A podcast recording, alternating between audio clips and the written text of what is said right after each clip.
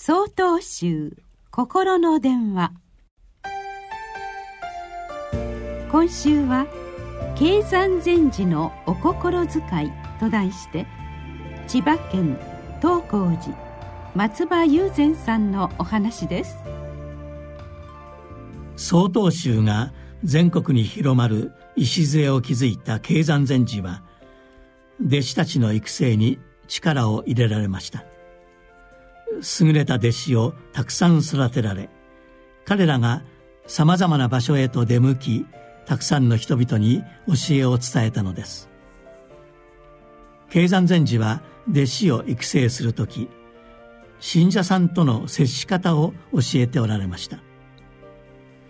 修行僧が日々修行をすることができるのは信者の方々の支援があってこそです。経山禅師は信者の人たちも共に修行を行っているというお考えから彼らには仏様に対するような姿勢で接するよう修行僧に伝えたのでした。信者も僧侶も共に修行を行う。そんな経山禅師の教えの中には掃除には5つの徳があるというものがあります。それは自分の心がきれいになる。相手の心がきれいになる。おごった心を取り除く。心を安らかに整える。仏様のような心を持つことができる。というものです。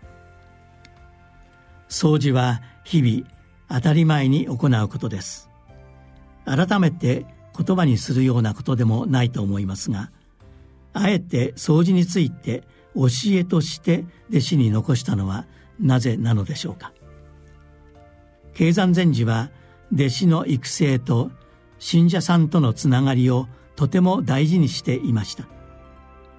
修行の指針となるような指導の仕方を示して後の人々が修行をしやすいようにという配慮であったのでしょう。教えが修行僧だけでなく信者さんたちも掃除を修行として捉えることができるように伝えられていればきちんと行うことができます。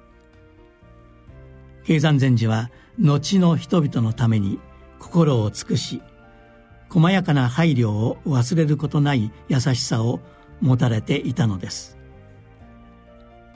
経山禅師が示されたように今日も掃除によって心を整える修行を行いたいものです。